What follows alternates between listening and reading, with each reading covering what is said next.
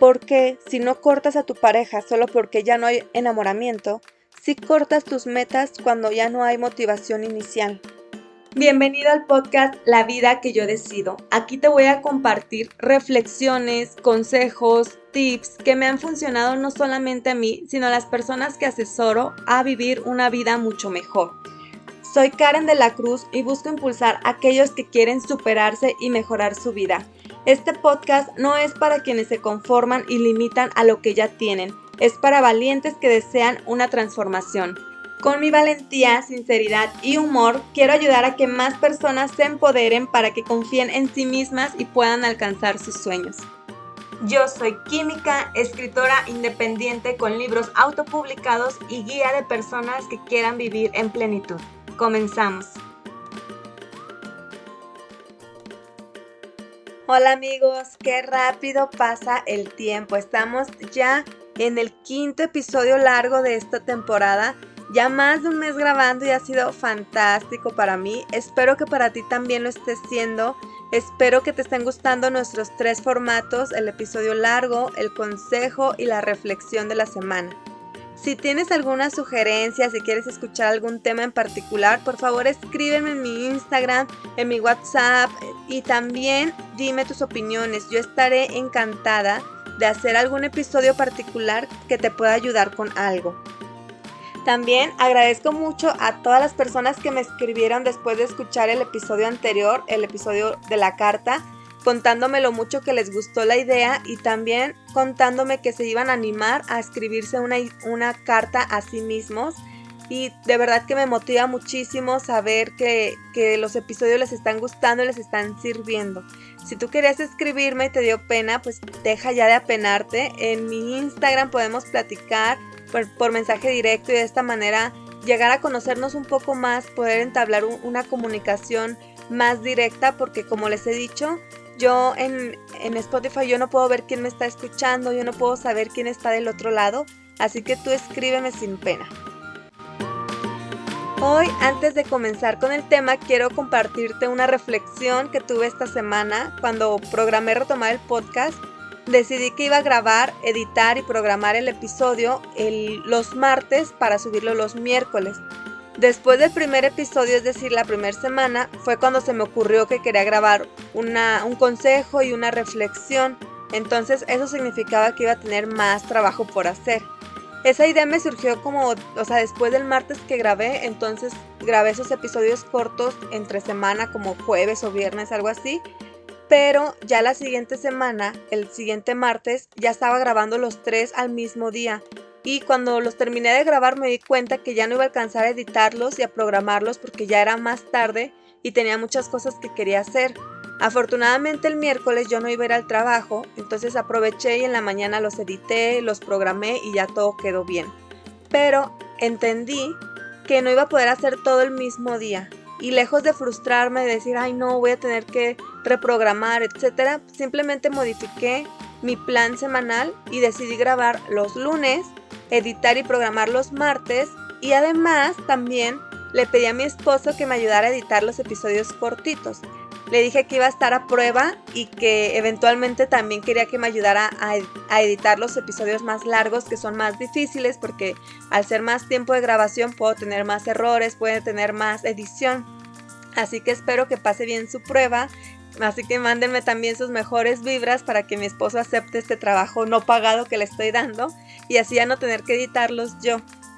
Te platico esto porque afortunadamente, después de todo el drama que viví este año que ha pasado, aprendí bien la lección y antes de saturarme busqué una solución. Ay, hasta ahí se rima. Es que ya no esperé a sentirme estresada y tampoco a decir, ay, bueno, aunque duerma cuatro horas, hoy sale porque sale. No, simplemente vi que podía dividir la actividad en dos, en un día grabar, en otro día editar y así ya no tener que dedicarle toda una tarde a Spotify. También tuve la facilidad de pedirle ayuda a mi esposo, también ya no esperar a sentirme súper estresada o ya no esperar a que él me dijera, oye, te ayudo, te veo súper eh, estresada, súper ocupada. Así que esto te lo cuento porque si tú planificaste algo y viste que no funciona, entonces ajustalo para que sí sea útil. Porque si no lo haces, si no hacemos este reajuste, es como si tú te compraras un par de zapatos y pides talla 3 porque tu talla normal pues es la 3.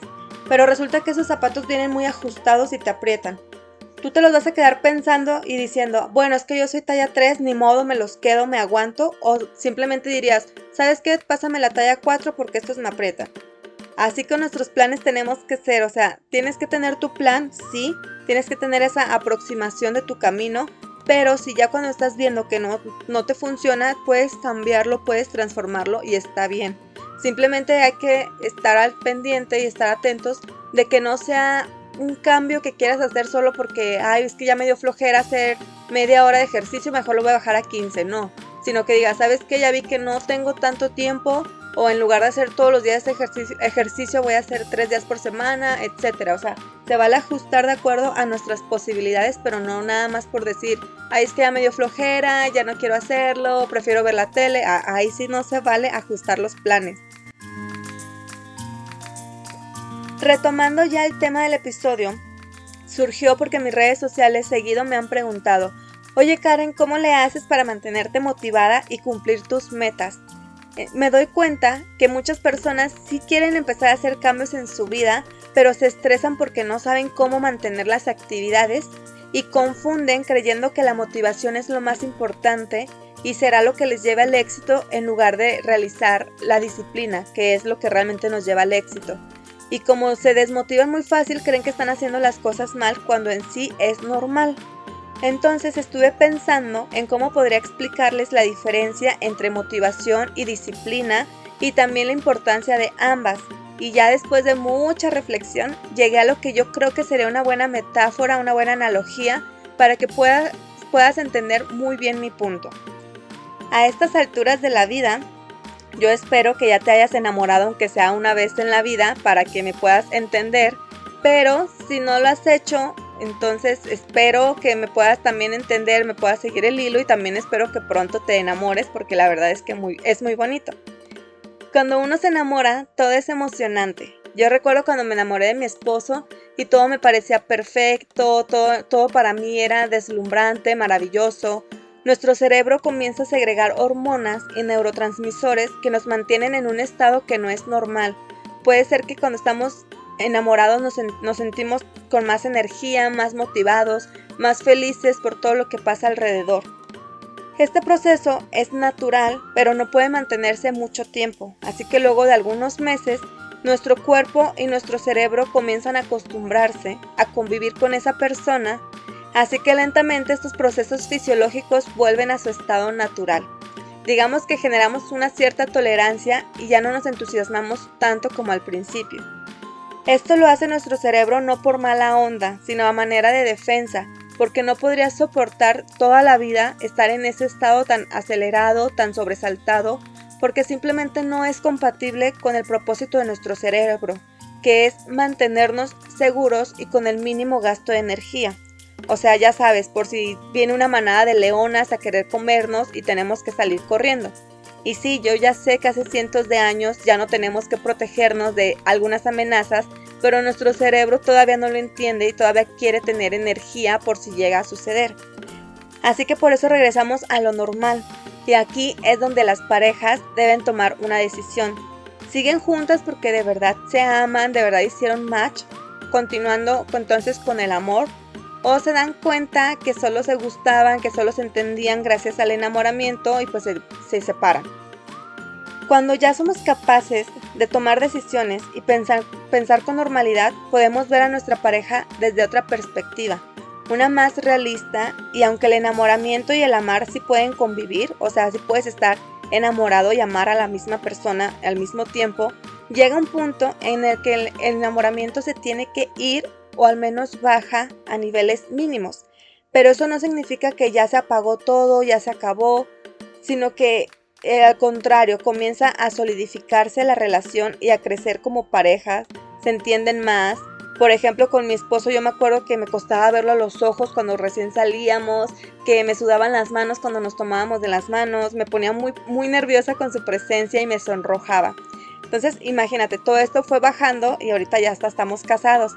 Pero si no cómo hubiera sido el gasto energético de mi cerebro si tuviera que estar todo el tiempo así, todo el tiempo acelerándose, poniéndose nervioso, sudando, sonrojándose, o sea, iba a ser un desgaste grande y entonces mi cerebro de cierta forma me, me defiende, pero no solamente a mí, sino a todos en general. Y bueno, antes de continuar con este episodio, quiero recordarte que me puedes seguir en mis redes sociales. En Instagram y en TikTok me encuentras en ambos como arroba a bordo con Karen. Y también quiero recordarte que tenemos nuestro taller cómo crear una rutina funcional para millennials ocupados, en el cual te voy a estar mostrando cómo puedes tú organizar tu día a día, organizar tu semana para empezar a cumplir actividades que tú deseas, aparte de tus obligaciones semanales. Yo sé que algunos tienen obligaciones de ir a trabajar, de ir a estudiar, de atender una familia o tal vez todas al mismo tiempo, pero siempre se puede hacer algo con el tiempo libre que tenemos en lugar de solamente estarlo desperdiciando, esperando que llegue el fin de semana, pero llega el fin de semana y lo sigues desperdiciando.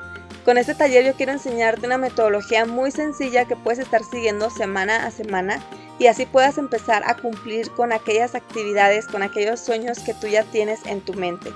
Este taller va a ser el sábado 26 de noviembre a las 10 de la mañana hora Ciudad de México, es decir, en poco más de un mes y va a ser el único que haga porque después voy a empezar a trabajar con otras metodologías. El costo de inversión es de 25 dólares, pero si te inscribes a la lista de espera que voy a dejar en la descripción vas a tener un cupón de descuento.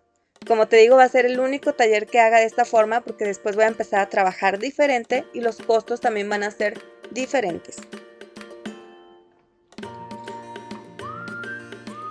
Y bueno, ahora que ya recordamos todos aquellos momentos en los que nos sentíamos enamorados, es momento de que comencemos a ligar nuestra metáfora con la disciplina y con la motivación. La motivación es como el enamoramiento. Llega al inicio, es aquella fuerza, aquella energía que nos impulsa a buscar cumplir cualquier meta que se nos ocurra. Una persona motivada por un objetivo se comporta casi igual que una persona enamorada. Ve todo desde una mejor perspectiva, se siente emocionada, energética, feliz de hacer algo nuevo y diferente. En esta etapa es cuando va y se inscribe al gimnasio o paga asesorías, compra cursos, compra programas de inglés, de programación, de repostería, se compra su ropa deportiva, se compra zapatos para bailar, etc. Pero ¿qué dijimos que pasa con el enamoramiento? Que se disminuye con el tiempo y lo mismo ocurre con la motivación. El enamoramiento puede durar meses, en cambio la motivación dura menos, puede durar semanas, días o incluso horas. ¿Cuántas personas no hay que se motivan el domingo a hacer algo nuevo el lunes y en cuanto suena la alarma el lunes ya deciden que mejor no quieren, que lo van a posponer para después, para otro lunes, para otro, otra semana, otro mes, etc. Este es precisamente uno de los puntos débiles de la motivación su corta duración. Parece como una estrella fugaz que de repente se va y aquí entra el problema de todos los que deciden hacer algo nuevo con su vida, porque empiezan a cancelar sus planes, dejan arrumbada su ropa deportiva, sus zapatillas de baile, no se presentan a su clase, nunca más vuelven al gimnasio aunque lo hayan pagado, etc. Regresando un poco al enamoramiento, aunque algunas personas sean adictas a esa sensación y por eso se la pasan de pareja en pareja cuando se acaba lo emocionante, la mayoría no somos adictas al enamoramiento. Por lo tanto, luego de que nos calmamos, por decirlo de cierta manera, si nos interesa la persona y la relación, vamos a seguir adelante hacia la nueva etapa. Imagínate tener que estar terminando con tus parejas cada X meses porque ya se, se, fue el enamoramiento. Sería muy desgastante, jamás llegaríamos a tener relaciones profundas, jamás llegaríamos a sentir amor de verdad y pensar en eso, cuando menos para mí, suena bastante triste. Ahora regresando a las metas, porque si no cortas a tu pareja solo porque ya no hay enamoramiento, si cortas tus metas cuando ya no hay motivación inicial. Nos hemos acostumbrado tristemente a buscar y querer vivir en la motivación. Hemos creído erróneamente que es parte esencial de nuestro camino a cumplir metas, pero no es más que el primer paso.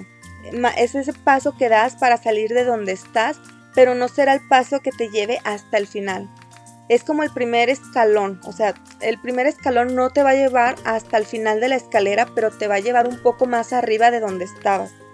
Entonces, así como el enamoramiento es quien te lleva a conocer a tu pareja y convivir, pero no va a ser el que termina haciendo que se casen, quiero que quede muy clara entonces la importancia de que tu motivación no va a ser la que te lleve hasta el punto final.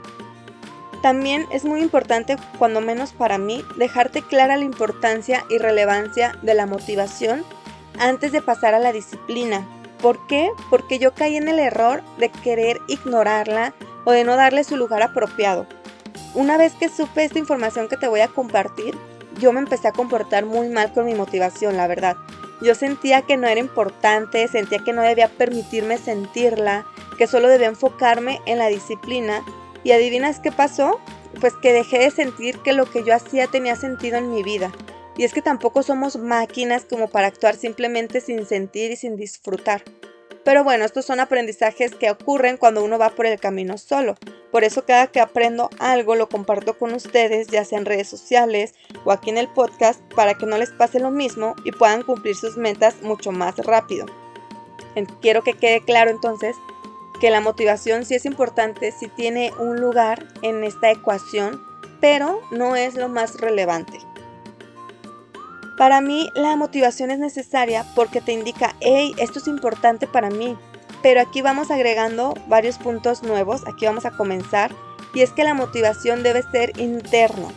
O sea, debe ser esas ganas de querer cumplir con algo porque tú lo quieres, a ti te gusta, a ti te llama la atención ya sea por salud, por vanidad, por capricho, por lo que tú quieras, siempre y cuando, número uno, no te cause daño a ti, número dos, no vayas a causarle daño a nadie más.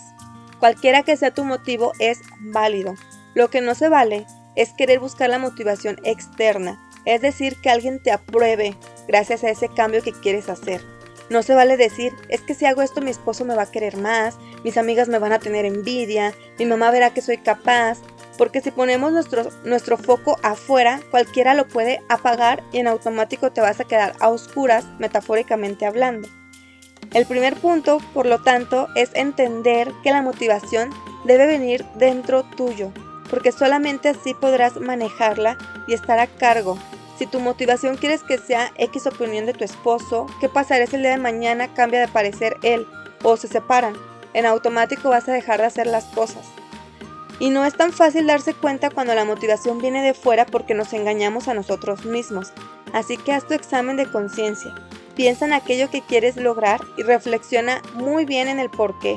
Es más, de ser posible, escríbelo en una libreta, escríbelo en una nota de tu celular, dilo en voz alta, etc. ¿Por qué quieres lograr esa meta?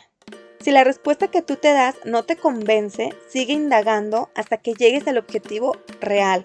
Y si no es un objetivo interno, cambia la meta o cámbiale el significado, dale una nueva motivación y asegúrate siempre de moverte por ti. Antes de continuar, te quiero pedir que en este mismo momento, claro que si te es posible, califiques el podcast con 5 estrellitas, lo compartas con una amiga, amigo, pareja que le pueda ser de utilidad, porque solamente de esta forma puedo llegar yo a más personas y que más personas escuchen mi mensaje. Regresando a la motivación, una vez que entendemos que la motivación es necesaria, es el paso inicial y debe ser interna, ahora sí ya podemos ir al siguiente paso que es la unión motivación-disciplina. ¿A qué me refiero con esta unión? A aprender a tener disciplina en lugar de buscar vivir con motivación.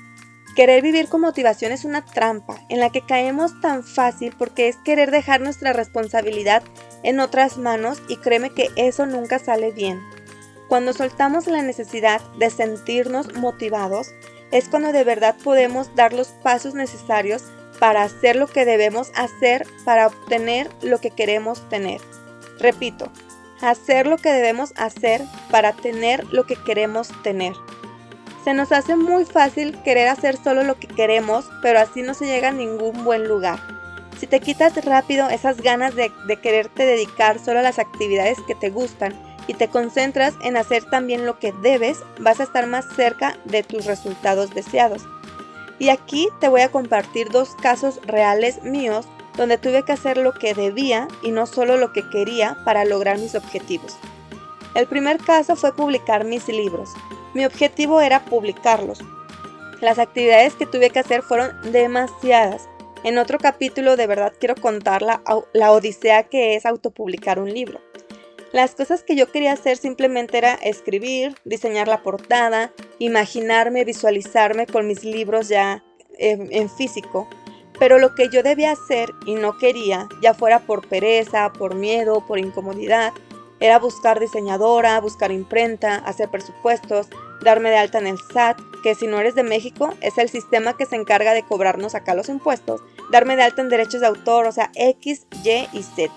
Si yo solo hubiera, me hubiera quedado haciendo las cosas que yo quería hacer, mis libros, por mucho que los visualizara y los manifestara, jamás iban a aparecer.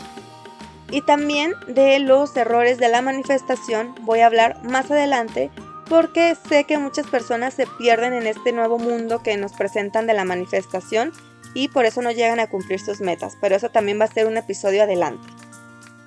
Mi segundo caso era perder porcentaje de grasa. Aquí básicamente ninguna de las actividades que tenía que hacer, que debía hacer, me gustan. Bueno, diré, no me gustaban porque ya no quiero asociarme con esa versión de Karen. Sudar, por ejemplo, no es algo que me guste, pero de verdad no me gusta nada. Tanto es así que durante casi cuatro años mi ejercicio era ir a nadar, porque en el agua no te das cuenta si sudas o no. Pero tener que limpiarme el sudor, verme con la ropa toda mojada, mientras estoy toda roja, despeinada, acabada en lo que estoy haciendo ejercicio, no es algo que me apasione. Tampoco quería comer verduras, ni bajarle al azúcar, ni dejar los panes, pero después de casi un año sin ver resultados, ya entendí que comer solo lo que yo quiero y no lo que debo no me estaba dando los resultados que yo deseaba. Así que he tenido que soltar esa parte de mi identidad, esa parte del no me gusta hacer ejercicio, no quiero dejar de comer pan, por haré lo que debo hacer para tener lo que quiero hacer. Ahora viéndolo con otros ejemplos, si tú quieres, por ejemplo, leer, no puedes esperarte sentir motivado para tomar el libro. Si tu deseo es volverte más culto, si quieres leer por cualquier razón, no, no vas a poder sentir esas cosquillas de emoción para ir a abrir el libro. Es, eso es autosaboteo, porque eso jamás va a suceder. ¿Recuerdas lo que te dije del enamoramiento y el cerebro, que eventualmente va disminuyendo porque tu mente busca gastar la mínima energía? Así que en este caso tu cerebro no quiere que leas, porque eso le va a implicar sacar sus ahorros de energía, no porque sea malo. Así que mágicamente te va a esconder la motivación y misteriosamente te vas a sentir cansado, enfadado, con sueño, con miles de actividades más, etc. Así lo que, lo que debes hacer es tener la disciplina de ir a agarrar el libro el primer paso siempre va a ser el más difícil. Si se te dificulta por algo pensar en toda la actividad, por ejemplo leer 15 minutos, divídelo en pasos pequeños.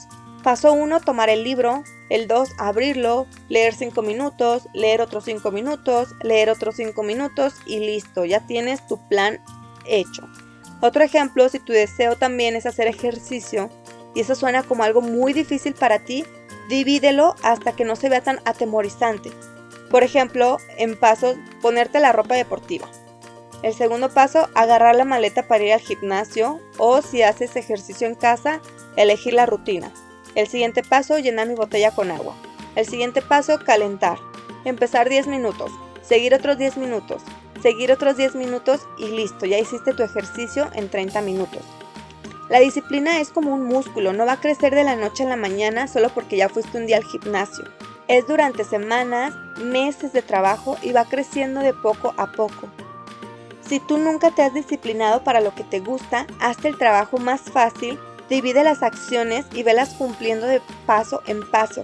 Recuerda que no tienes que quedar bien con nadie. Habrá gente que se le haga súper fácil ir y hacer 30 minutos de ejercicio como si nada.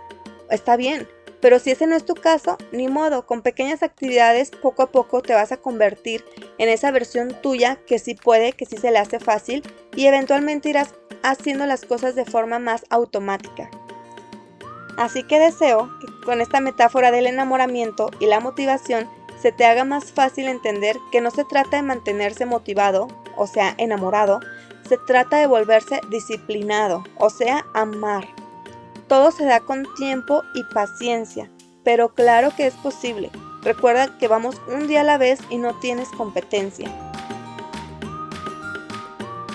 Antes de finalizar, quiero recordarte que mi libro La vida sin metas duele te muestro mucha más información al respecto para empezar a cumplir metas. Ahí tienes todos los pasos que yo he dado para ser una persona más disciplinada.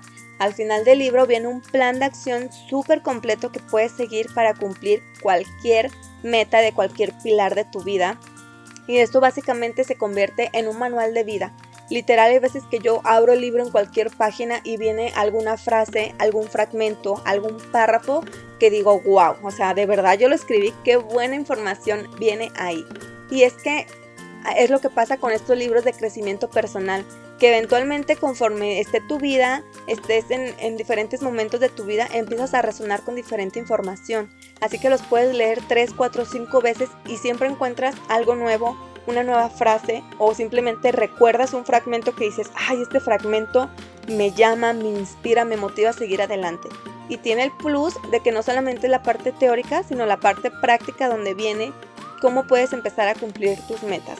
Si estás en México lo puedes conseguir en mi página web que también voy a dejar en la descripción www.karendelacruzgutierrez.com.